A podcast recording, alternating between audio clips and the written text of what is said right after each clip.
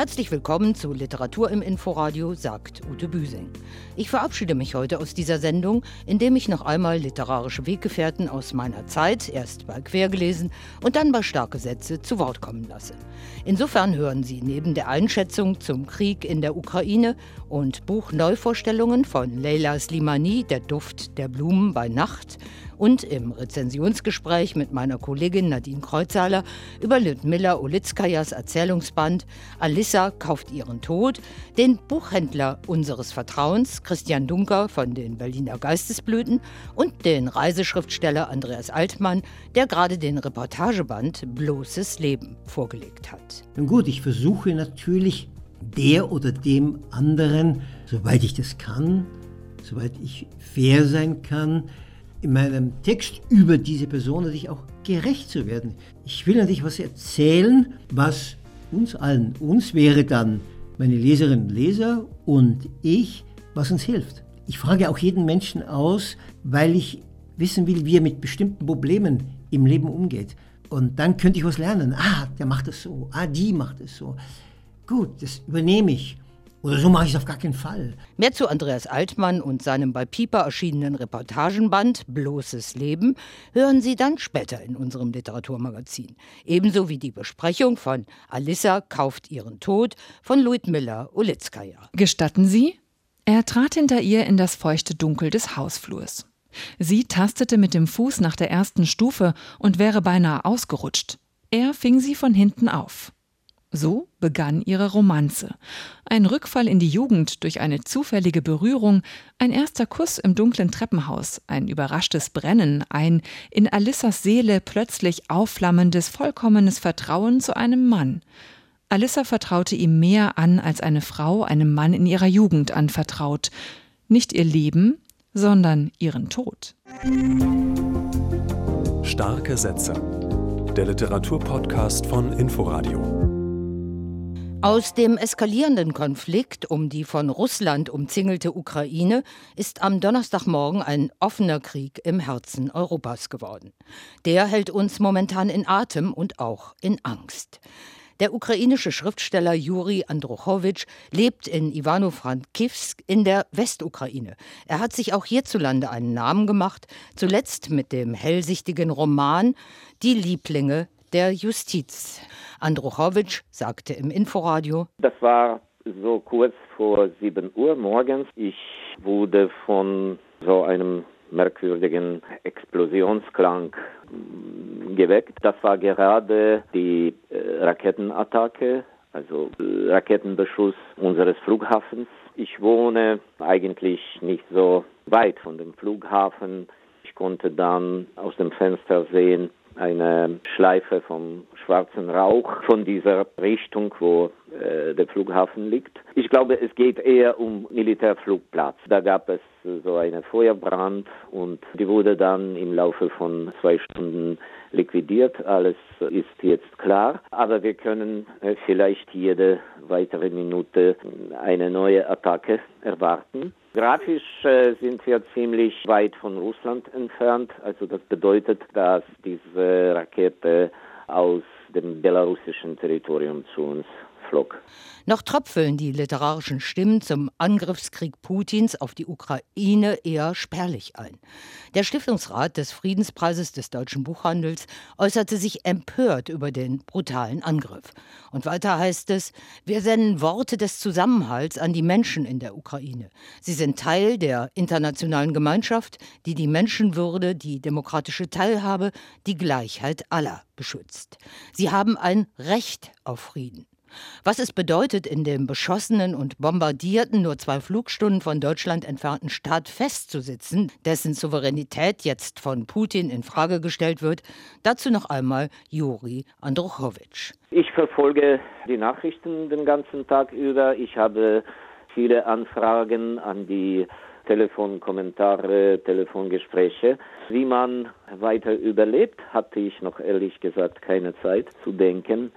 Es gibt natürlich einen großen äh, Widerstand auf allen Richtungen, aus der Russland uns attackiert. Und ich lese die Nachrichten, dass die ukrainische Armee steht ziemlich brav. Die Russen haben viele, viele Verluste. Man berichtet über fast 100 toten Soldaten Russlands und wir haben auch sieben oder acht Militärflugzeuge. Ich hoffe auf die massiven Waffenlieferungen. Das, was wir bis jetzt im Laufe von letzten Wochen äh, bekommen haben, ist, glaube ich, viel, viel zu wenig. Juri Andruchowitschs Romane sind auf Deutsch bei Surkamp erschienen. Leila Slimanis Bücher haben wir in dieser Sendung seit ihrem Bestseller Dann schlaf auch du immer wieder besprochen. Jetzt liegt bei ihrem deutschen Verlag Luchterhand ihr bislang persönlichstes Buch Der Duft der Blumen bei Nacht vor, eine kleine essayistische Reise durch das Leben der marokkanisch-französischen Schriftstellerin, getriggert durch eine ungewöhnliche Nacht, die sie eingeschlossen in der Punta della Dogana, dem einzigen Zollgebäude, jetzt Museum, in Venedig verbracht hat. Jetzt barfuß barfuß allein in diesem Museum, frage ich mich, warum ich so unbedingt hier eingesperrt werden wollte. Wie die Feministin, die Aktivistin, die Schriftstellerin, die ich zu sein strebe, sich nach Mauern und einer gut verschlossenen Tür sehnen konnte? Ich sollte Käfige zerstören, die Bollwerke stürmen wollen, bis sie wackeln und einstürzen. Schreiben kann nicht nur darin bestehen, dass man sich zurückzieht, es sich in einer warmen Wohnung behaglich macht, Ziegelmauern errichtet, um sich vor dem Draußen zu schützen und den anderen nicht ins Gesicht zu sehen. Es bedeutet auch, von Expansion, von Eroberung zu träumen, davon, die Welt, das andere, das Unbekannte kennenzulernen. Auf gut 150 Seiten setzt sich die Bestsellerautorin Slimani mit ihrem Gewordensein auseinander, dem Aufwachsen in Rabat in Marokko, den ihr dort widerfahrenen Prägungen und ihrer jugendlichen Rebellion dagegen, dem betörenden Duft der Freiheit, besonders in der Nacht, denn Leila, ihr Vorname, steht für die Nacht.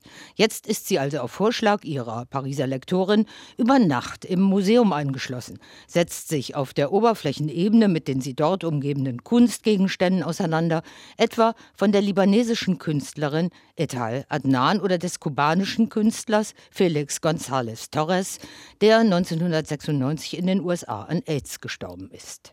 Sie schafft fließende Übergänge zwischen Kunstbetrachtung in Räumen, die sie stets als elitär der westlichen Welt zugehörig empfand, dem akut im Tourismussumpf sterbenden Venedig, der Verknüpfung zwischen Orient und Okzident lange prägend für die Lagunenstadt. Und sie schürft tiefer in ihrem Leben als Schriftstellerin, ausgelöst durch die später aufgehobene Verurteilung und den Gefängnisaufenthalt ihres Vaters in einem marokkanischen Finanzskandal. Sie will zur Anwältin ihrer Figuren werden. Hier müsste ich erzählen vom langsamen Abstieg meines Vaters in die Hölle, seinem sozialen Niedergang, seiner Inhaftierung doch nichts von dem, was ich erzählen würde, wäre wahr. Oder besser, die, die diese Ereignisse erlebt haben, fänden darin nicht die nüchterne und exakte Wahrheit. Sie würden sagen, dass ich mir etwas ausdenke, dass es nicht so gewesen ist. Was ich nicht weiß, wird im Dunkeln bleiben. Ich will keine Rätsel lösen, keine Auslassungen füllen, keine Wahrheit oder Unschuld wiederherstellen. Ich habe eine Aversion gegen Erklärungen. Ich will Fragen unbeantwortet lassen, denn in diesen Gräben, in diesen schwarzen Löchern finde ich den Stoff, der mir entspricht. Dort spinne ich mein Netz, erfinde Räume für Freiheit und Lüge, die für mich ein und dasselbe sind. Ich bewege mich durch finstere Straßen und erschaffe meine eigenen Landschaften. Ich erfinde mein Gedränge, meine Familie. Ich zeichne Gesichter. Der Duft der Blumen bei Nacht ist ein poetischer Essay, in dem Leila Slimani die Bedingungen ihres Schreibens im Ausnahmezustand ebenso umkreist wie ihre Fremdheit in Frankreich, immer noch definiert als Ausländerin. Nicht zuletzt setzt sich die engagierte Feministin mit der Rolle der Frauen in Orient und Okzident auseinander. Fremdzuschreibungen der in Haus und Harem gedrängten Frauen im traditionellen Arabien, ebensolchen in einer Figur wie der zum Supersex-Symbol hochgehypten monströsen Blondine Marilyn Monroe, von der sie dennoch als Jugendliche als Gegenbild zum Leben marokkanischer Frauen Dutzende Schwarz-Weiß-Fotos in ihrem Jugendzimmer aufhängte. Gewidmet ist das Buch dem großen Salman Rushdie, den sie als Wanderer in den komplexen Welten der Doppelidentität zum Vorbild nimmt. Leila Slimani, Der Duft der Frauen bei Nacht, ist in der Übersetzung von Amelie Thoma bei Luchterhand erschienen.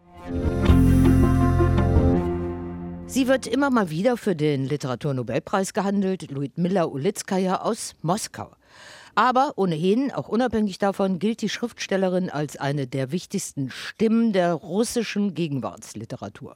Sie schreibt Romane, Erzählungen, Theaterstücke und Drehbücher.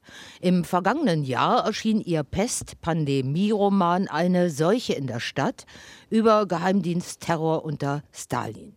Ulitskaya ist eine Chronistin der Sowjetzeit und das ist aktuell ja besonders spannend, eine erklärte Gegnerin Putins. Immer wieder hat sie sich an Protestaktionen beteiligt und sie engagiert sich seit Jahren in der Opposition. Nun liegt auf Deutsch ihr neuer Erzählband Alissa kauft ihren Tod vor und darin spricht sie wieder über gesellschaftliche Tabus und sie seziert, wie wir das von ihr gewohnt sind, die sogenannte russische Seele. Meine Kollegin Nadine Kreuzhaler hat die Kurzgeschichten schon gelesen, wahrscheinlich jetzt doch mit einem etwas anderen Blick angesichts der aktuellen Entwicklung, nämlich des russischen Angriffs von allen Seiten auf die Ukraine. Ja, natürlich. Das geht einem ja auf jeden Fall nahe, was da passiert. Äh, nur zwei Flugstunden von Berlin entfernt.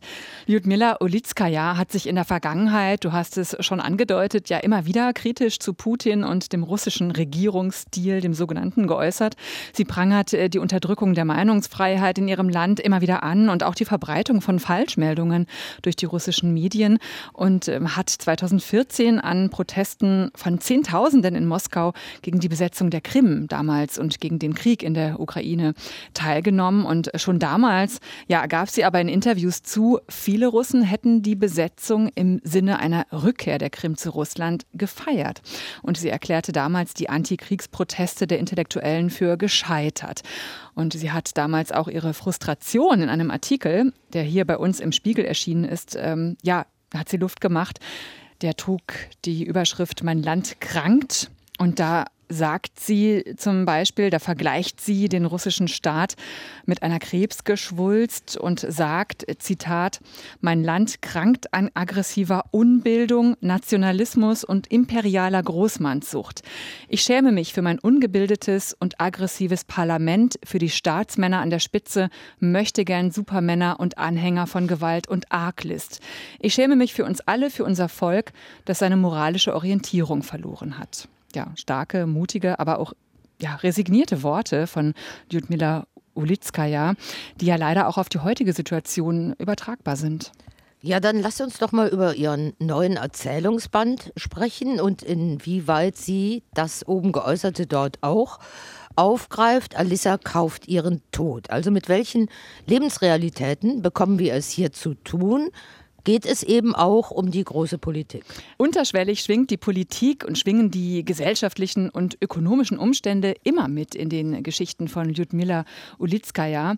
Äh, gleich die erste Erzählung, Drache und Phönix, handelt von einem lesbischen, armenisch-aserbaidschanischen Paar aus Karabach. Hier prallen also gleich mehrere Tabus und Konflikte aufeinander. Die beiden Frauen haben dann in Amsterdam geheiratet und leben jetzt auf Zypern. Sarifa, die eine, verliert gerade den Kampf gegen den Krebs. Musja, ihre zurückbleibende Frau, begegnet bei der Beerdigung dem homophoben Cousin wieder. Der reist mit einem handgeknüpften Teppich aus Karabach an. Und dieser bringt dann Musja zum Zusammenbruch, denn in diesem Teppich ist abgebildet ein Phönix und ein Drache ineinander verschlungen. Und das symbolisiert diesen Konflikt, aber die, gleichzeitig die historische Verbundenheit zwischen Armenien und Aserbaidschanern. Ja, die Unsinnigkeit von Nationalismus ist Ulitskaya ein Anliegen, genau wie das Plädoyer, lieben zu dürfen, wen man und wie man will. Die verschiedenen Verwurzelungen in diesem riesigen Russland webt sie auch mit ein in ihre Geschichten. Ihre ProtagonistInnen sind jüdisch, orthodox oder atheistisch, haben baltisch-polnische Eltern, Eltern oder äh, werden als Soldat an die tadschikisch-afghanische Grenze ins Pamirgebirge geschickt. Äh, vor dem Krieg übrigens. Äh, einzig Drogenschmuggler kommen hier mal durchs faltige Bergmassiv. Die, die geografischen Riesenausmaße sind aber auf diese Weise eben auch mit eingewoben und natürlich auch die historische Dimension. Die Stalinzeit zum Beispiel, unter der auch Ulitskajas jüdische Familie sehr gelitten hat. Auf der anderen Seite finden sich auch heitere Geschichten, zum Beispiel ein Saufgelage unter Freundinnen, die sich volltrunken über ihre alkoholkranken Männer und die russische Trunkenheit aufregen. Und die Wissenschaft ist auch ein Thema, das sich durch alle Geschichten zieht. Olitskaya ist ja studierte Biologin und natürlich auch ein großes Thema wieder Frauen in der patriarchalischen russischen Gesellschaft. So, Nadine, diese Erzählungen sind teilweise schon in Russland veröffentlicht worden, so ist zu lesen, mhm. in früheren Jahren. Andere sind neu. Wie ist denn die Gewichtung in Alissa kauft ihren Tod? Ja, genau. Also zwei der Erzählungen sind schon 20 Jahre alt sogar. Und zwei Erzählzyklen im Buch Freundinnen und vom Körper der Seele sind bereits 2019 in Moskau erschienen. Und der Erzählzyklus 6 mal 7 Miniaturen, der ist aus dem Jahr 2020 und noch unveröffentlicht bisher. Und diese Miniaturen sind interessant. Sie schlagen einerseits einen besonders sarkastischen und gleichzeitig lakonischen Ton an.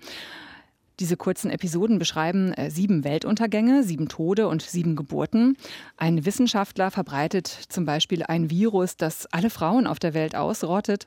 Rätselhafte tektonische Bewegungen führen weltweit zu Erdrutschen. Dabei verschwinden Potsdam und Barcelona. Also hier merkt man doch, dass Ulitskaya diese apokalyptischen Skizzen 2020 im Pandemiejahr geschrieben hat. Und Angesichts der aktuellen Lage besonders interessant ist die Miniatur Chemie, wo Russland und die USA die Welt mit gegenseitigen Schuldzuweisungen zum Untergang bringen. Dann hoffen wir doch, dass das Dystopie bleibt. Ja. Wenn ich dir sonst aber so zuhöre, Nadine, dann höre ich Begeisterung heraus, auf oder? Je, auf ja. jeden Fall, ja, ja. Allein äh, die titelgebende Geschichte Alissa kauft ihren Tod lohnt sich. Hier möchte eine Frau selbstbestimmt aus dem Leben treten, wenn es denn soweit ist. Und sie trifft beim Kauf der Todespillen unverhofft im Alter noch ihre große Liebe. Lyudmila Ulitskaya führt mit ihren Erzählungen mitten hinein ins Leben und auch in existenzielle Fragen, in fremde Welten und äh, trotzdem und doch bleibt sie dabei immer allgemeingültig und wie nebenbei strickt sie politische Zusammenhänge mit ein, während sie über Tod, Liebe, Verfall, wahre innere Freiheit und Freundschaft erzählt. Das ist immer komisch und tragisch zugleich, ganz oft. Also ganz groß, finde ja. ich. Ja, dann vielen Dank, Nadine. Die Erzählung von Luitmilla Ulitskaya, Alissa kauft ihren Tod, sind in der Übersetzung von Ganna Maria Braungart bei Hansa erschienen. Das Buch hat 304 Seiten und es kostet 25 Euro. Gerne und oft habe ich Christian Dunker, Buchhändler und reger Veranstalter von Lesungen in den Berliner Geistesblüten, besucht, um von ihm nicht nur zur Weihnachtszeit aktuelle Leseempfehlungen einzuholen.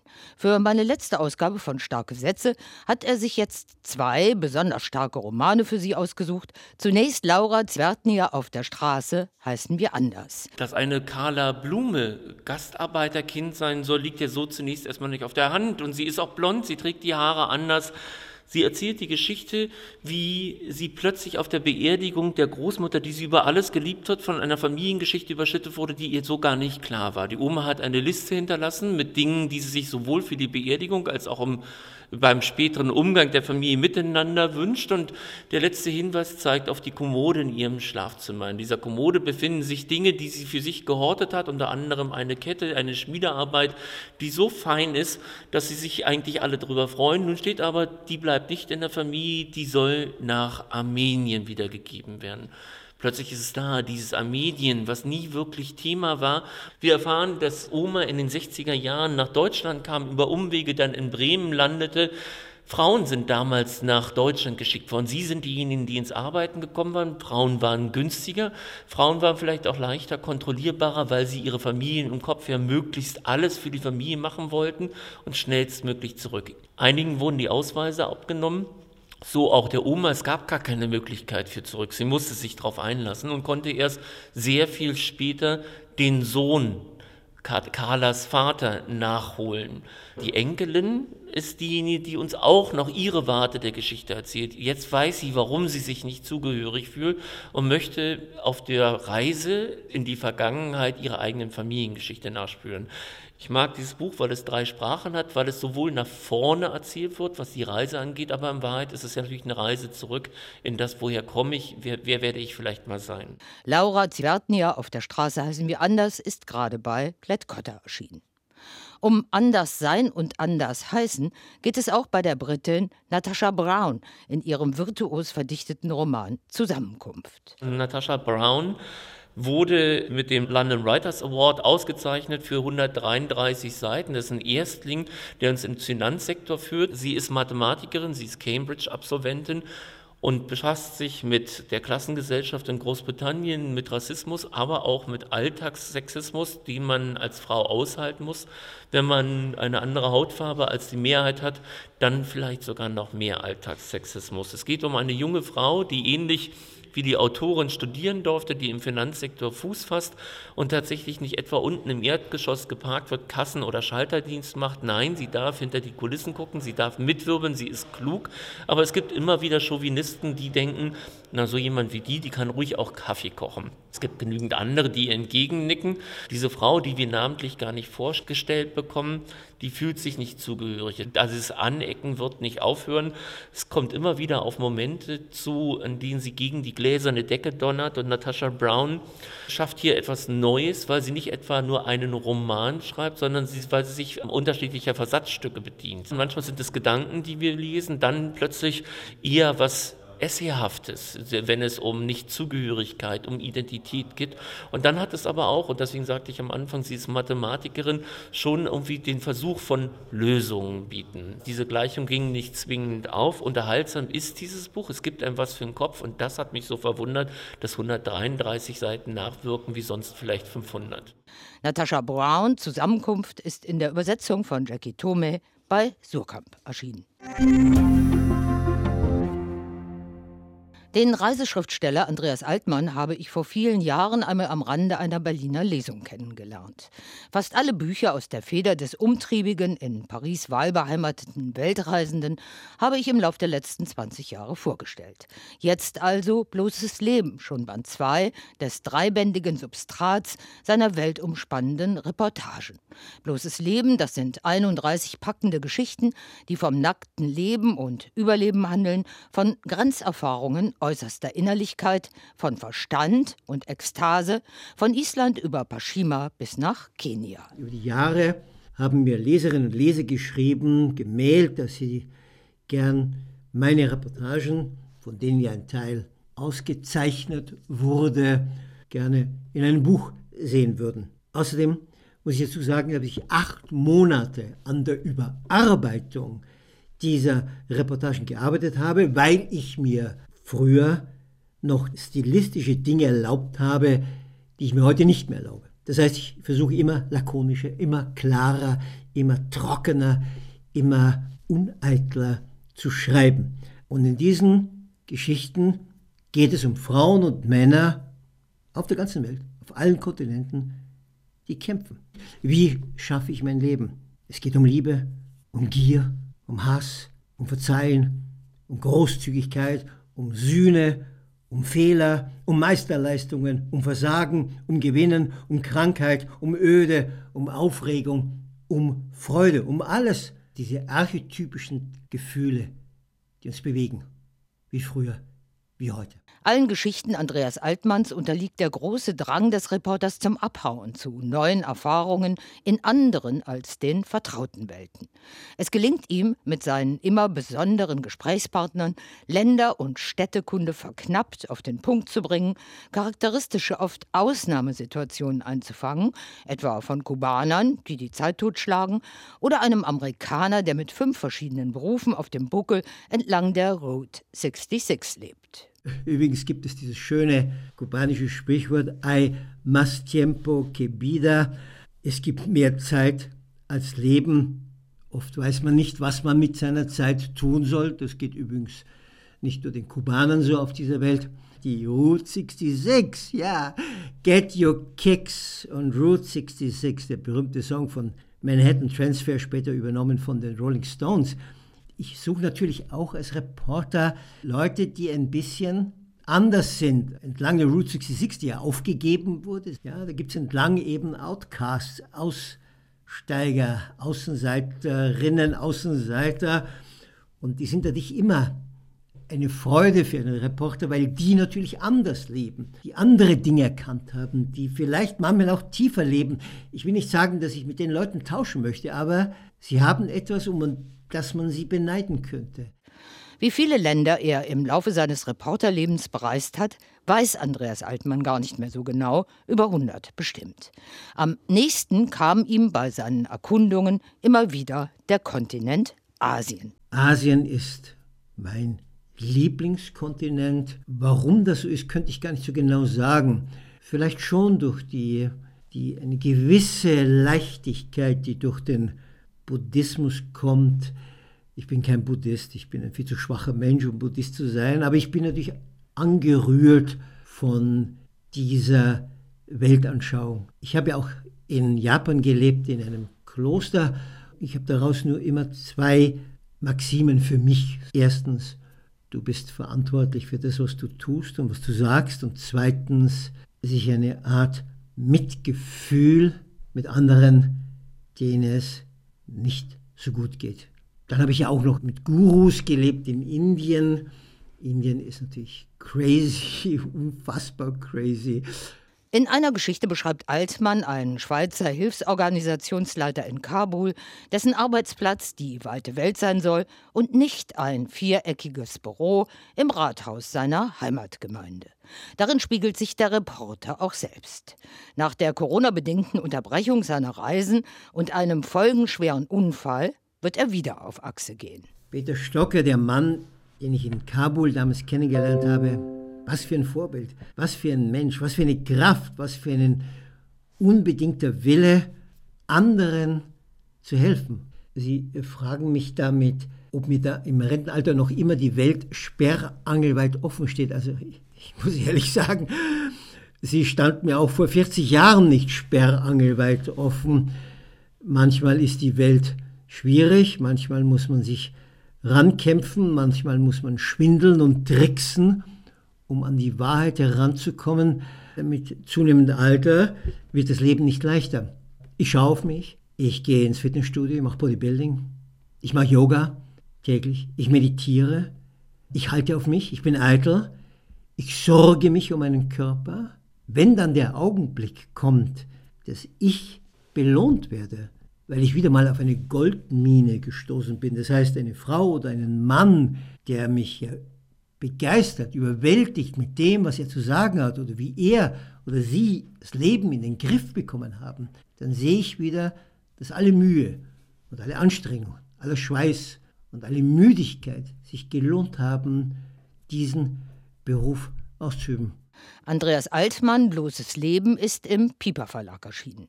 Lesungen in unserer Region daraus stehen erst später im Jahr an. Am 20. März ist er in Leipzig und am 18. Mai im Berliner Pfefferberg Theater bleibt uns noch der erste Satz eines neuen Buches, der hier unser letztes Wort sein soll.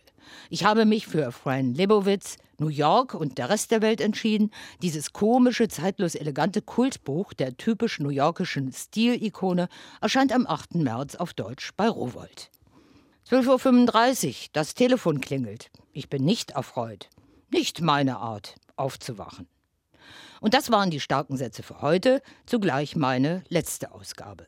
Ich bedanke mich bei meiner Kollegin Nadine Kreuzhaler für die anregende Zusammenarbeit und bei den Inforadio-Kollegen Anna Patacek und Christian Wild dafür, dass sie mir ihre Stimmen für das Einlesen von Zitaten und Übersetzungen geschenkt haben. Sie können starke Sätze auch bei inforadio.de und auf den bekannten Podcast-Kanälen nachhören. Nächste Woche begrüßt Sie hier wieder meine Kollegin Nadine Kreuzhaler. Tschüss, sagt Ute Büsing. Starke Sätze. Der Literaturpodcast von Inforadio. Wir lieben das Warum.